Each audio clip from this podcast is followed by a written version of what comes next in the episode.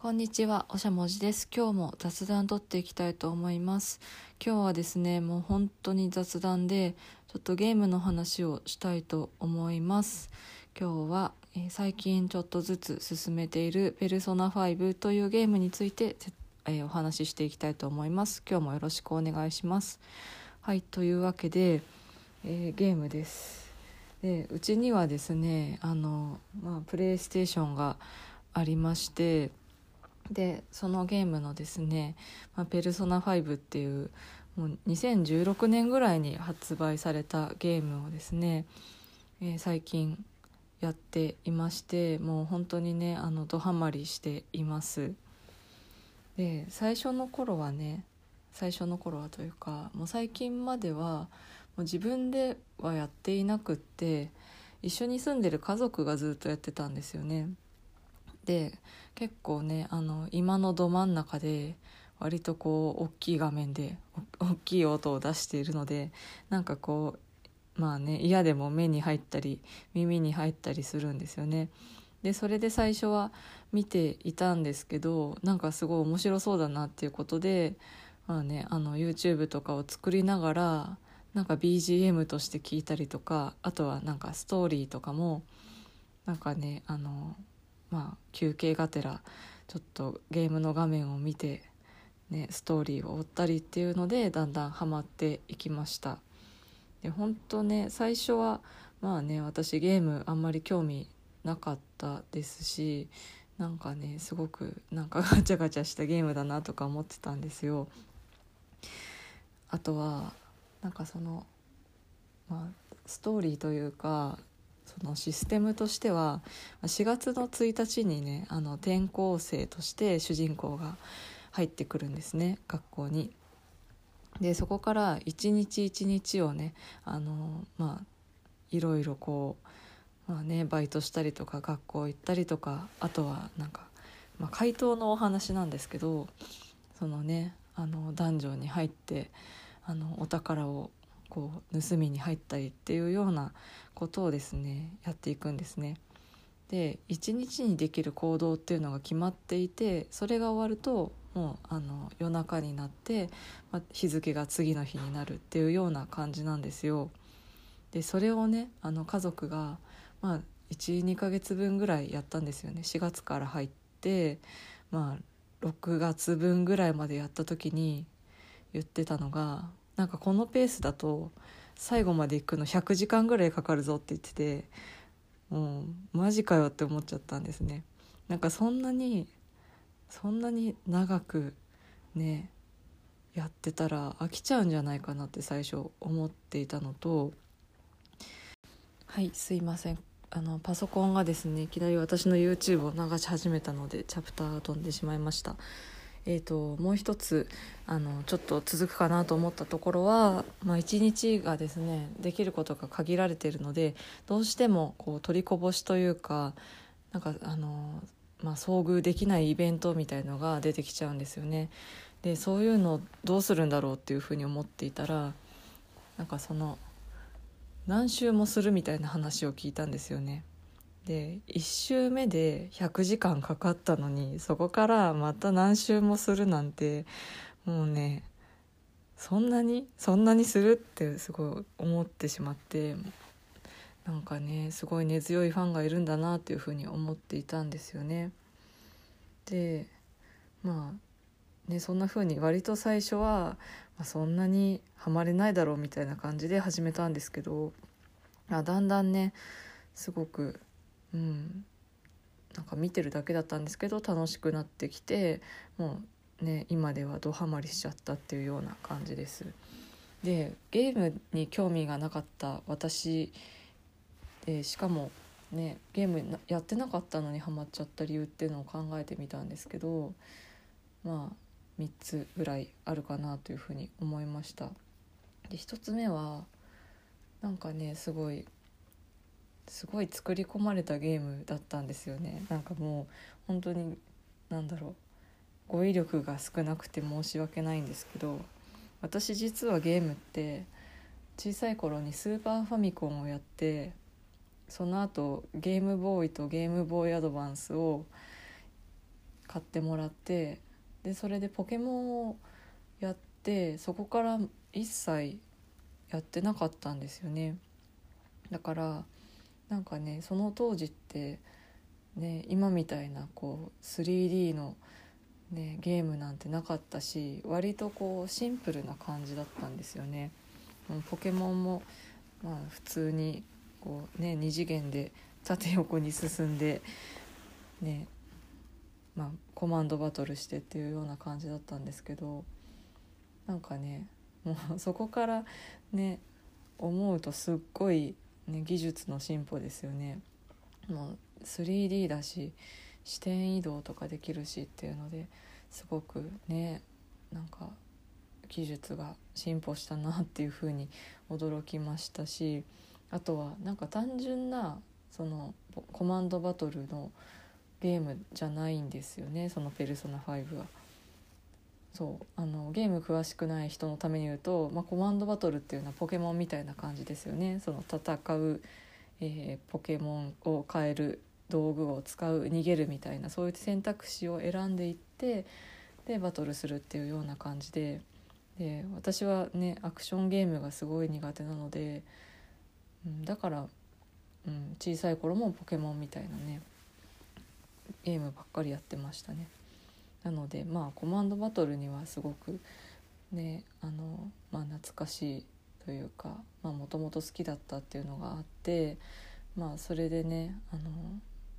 なんか懐かしいなっていう感じで見てたんですけどなんかそれだけじゃなくって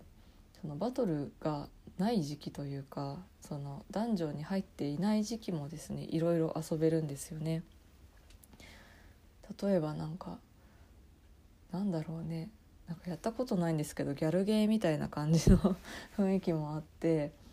なんかその女の子とデートしたりとかあとはね町のおじさんと仲良くなっていろいろお手伝いをしてなんかね世の中の裏の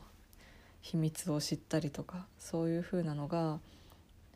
できてしかも自分が選んだ選択肢によってストーリーが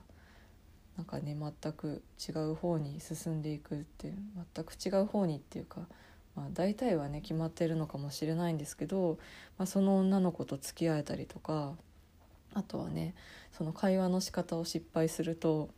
ね、告白しても付き合ってもらえなかったりとかそういう感じがしてあったのですごい面白いなっていうふうに思いました。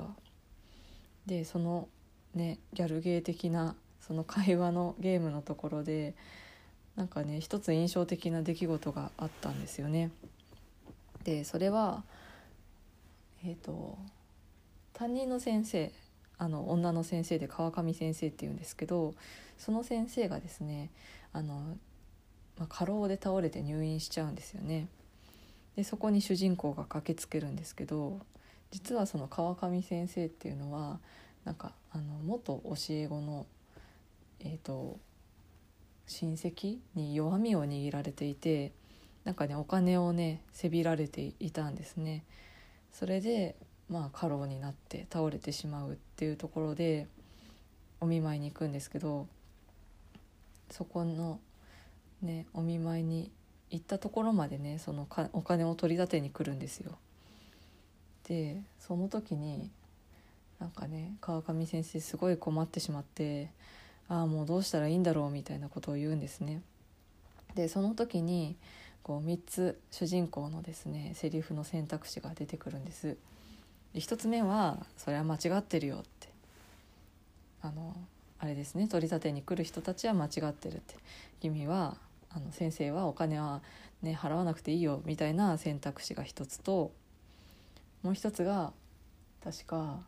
もう今はねもう、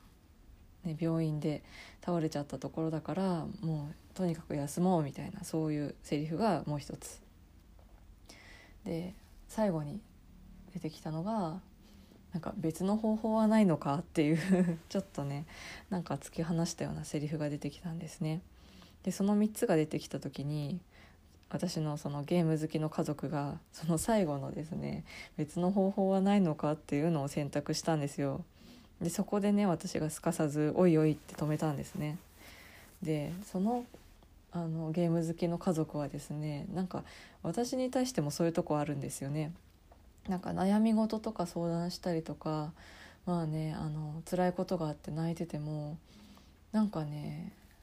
なんだろう例えばなんかまあそれを何でしょうねじゃあ病院行ってなんか検査すればみたいな ちょっと健康上の不安があった時にもなんかそういうふうに返すような人ででなんかもうね私のことあんまりなんだろう大切に思ってくれてないのかなっていうのが何回かあったんですよね。でうんなんかねもう本当にそう大事に思ってくれてないしなんかそういううじうじ悩むような人は好きじゃないというかもうそんそれは自分で解決してくれっていう意味なのかなっていうふうにずっと思ってたんですよ。でまあゲームの中でも似たような状況になって、まあね、似たようなことをこう言ってしまうんですよ。でその結果ねその言われた川上先生はね「ごめん今はちょっとね何も考えられない」みたいな感じで困っちゃうんですよ。でまあねすかさず私は、ね「今みたいに言ったら川上先生困っちゃったでしょ」って「ね、君そういうとこあるよね」っていうふうに言ったんですよ。そしたらなんかねあのまあ僕は本当に何とか解決しようと思ってその選択肢を選んだんだっていうふうに言ったんですよね。だからなんかそういうふうにね言ったら困っちゃうような言葉だって思わなかったって言ってたんですよね。それでねほうと思いましてなんかねその家族もね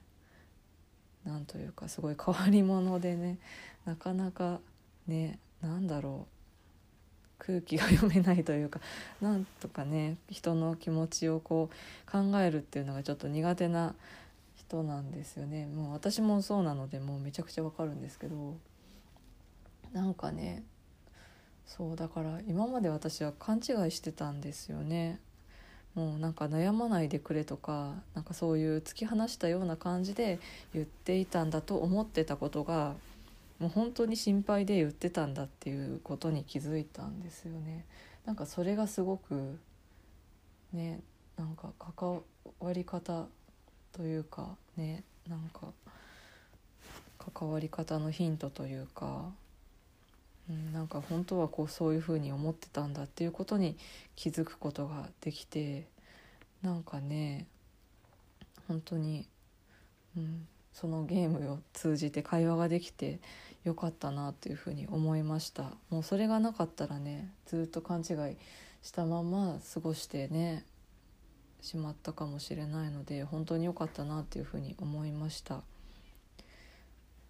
ねそうなんですよね。だから ねその後はねそういうこと言うとちょっと突き放されたように感じちゃうからこういう時はあの前の2つみたいな選択肢を選んであげるといいんだよっていう風に教えてあげました。ちょっとここでチャプター切ります。あで話戻りますね。あの魅力3つ話すって言っていて今のが1つ目ですね。あの、まあ、すごい作り込まれているって。コマンドバトルだけじゃなくてそういう会話も楽しめたりするっていうところですね。で2つ目なんですけどもうなんかねかっこいいんですよいちいち。なんか音楽もすごくね私音楽好きなんですけど本当にかっこよくってね結構主張の激しい感じの音楽なんですけどもうね何度聴いていても毎回かっこいいなって思う感じのね音楽でもうね流れると口ずさみたくなっちゃうような感じですね。で私前えーと、昔ゲームやってた時は結構ゲーム音楽が好きでで割とゲーム音楽ってこう BGM っぽいというかなんかゲームのその進行というか内容っていうのを邪魔しないようなちょっとね脇役的な存在かなっていうふうに思っていたんですけどもう本当にねペルソナの音楽主張が強くってもうサントラもあのまああのストリーミングで聞いてるんですけどもうね普通に何でしょうねアーティストの CD みたいな感じで聴いていますね。で3つ目ですね3つ目はですねなんかねあのストーリーがすごい面白いんですよ。で、まあ、主人公ね最初はねすごく本当に居心地が悪いんですよ。なんか前科者でなんかねあのとしてあの転校してきてで転校初日からその噂がもう広まっててでしかもね廊下とかを歩くたびにその噂がねひそひそ話とかされるのが耳に入ってくるんですよね。もうね私だったら不登校になってますね。でそれをですねまあなんとかちょっとずつ改善していこうとするんですけどもうね本当になんかねなんというかけなげに頑張ってる姿が本当にねいいなって思いますよね。でそれにまた協力してくれる人もちょっとずつ現れてくるんですけどもうその人たちもねすごくいい人たちばっかりでねなんかねで結構まあね同じように心の中に闇を抱えた人というか、まあ、友達がいなかったりとかそういうなんかね辛さみたいのを抱えた人たちがどんどんどんどん集まってくるんですよね。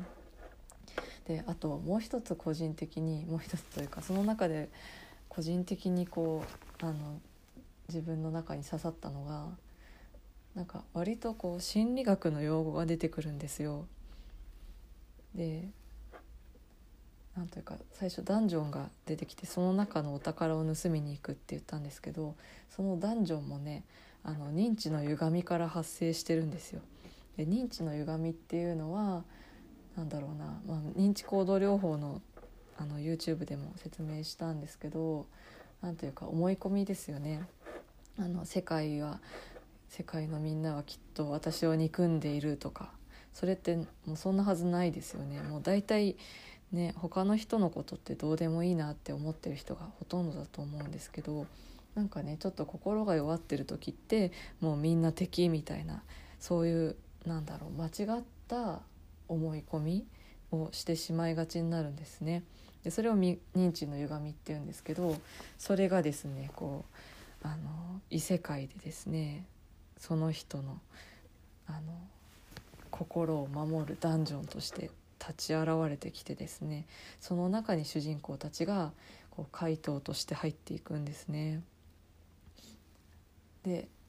お宝を盗んでこうあのその人の人格を変えていくみたいなそういうストーリーでまあねちょこちょこ心理学的な用語が出てきたりとかあとはねラストも割とこう心理学的ななんか認知とは何かみたいなことをね投げかけて終わったのでもうねすごくね心理学好きというかまあにわかなんですけどね。心理学勉強している身としてはすごくねああなるほどっていうことでね引き込まれましたね。まあ、そんな感じでで1周目はその家族がねやっているのを、まあ、YouTube とか作りながら後ろで見てたっていう感じだったんですけど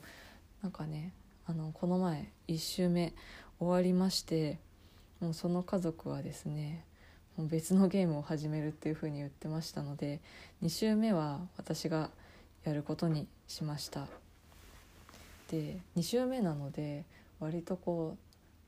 うなんでしょうステータスというかなんか強めの武器とかがもともと装備された状態で始めるんですよね。でさらにあのバトルの難易度をあのイージーモードに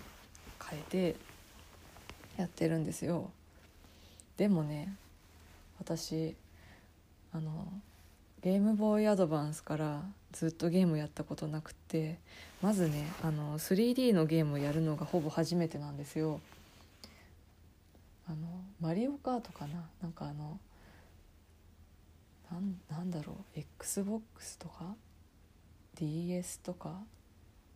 あとスイッチとかでなんか友達の家に行った時にたまにその 3D のマリオカートをやるぐらいだったんですけどもうあれもねなんかね 2次元のゲームしかやったことない人からするとなんかもうどこ行っちゃうんだろうっていうか視点が定まらない感じがしてもうねなんかすごい あのやりづらい感じなんですよね。で案の定その、ね、自分のこう歩く向きをこう操作しながら視点を同時に移動するっていうのができなくってもうねあの敵からこう見つからないように移動するっていうのができないんですよ。だからもう100%敵に見つかり見つかって毎回あの不利な状況でバトルするっていうのをひたすら繰り返しています。で本当にねあの心がね折れそうです。本当にねゲームやる人ってすごいですね。本当に。なんかねこれはちょっと忍耐力が必要だなっていうふうに思ってます。うん。そんな感じでまあねあんまりこう取れる時間も少ないのでね進みもゆっくりなんですけどあとはね操作もねあのおぼつかないのでもうほんと壁にぶつかりながら進んでいるような感じなんですけどあちょこちょこやっていきたいと思います。今日はですねまあねお休みということで、まあ、好きなゲームについてダラダラと語ってみました。そんな感じで今日はこの辺にしたいと思います。ではでは。